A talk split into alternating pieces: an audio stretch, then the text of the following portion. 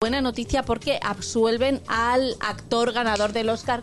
Kevin Spacey. Ay, sí. De todos los cargos de eh, agresión sexual. Yo sí me alegro. Y la verdad me dio mucha pena cuando lo quitaron de House of Cards porque me encantaba esa parejita que hacían.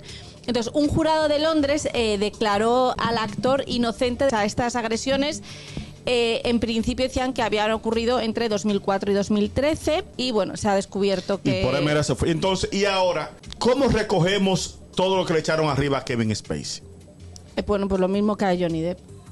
Que no se puede. La reputación y todo lo que vivió, eso no tiene vuelta atrás, lamentablemente. No, y todo el Exacto. daño Pero- emocional. Y sabrá Dios la cantidad de gente que se enganchó en la ola del Me Too Exacto. siendo mentira. Exacto. Porque si Es lo hubiera que- sido verdad, me parece bien que hayan pasado 10 Claro. años, yo lo siento. ¿Tú sabes cuál es el tema? Tú no puedes jugar el pasado con condiciones del presente. Que yo te diga a ti, Begoña, tú te ves muy bien con esa blusita así de tiritos.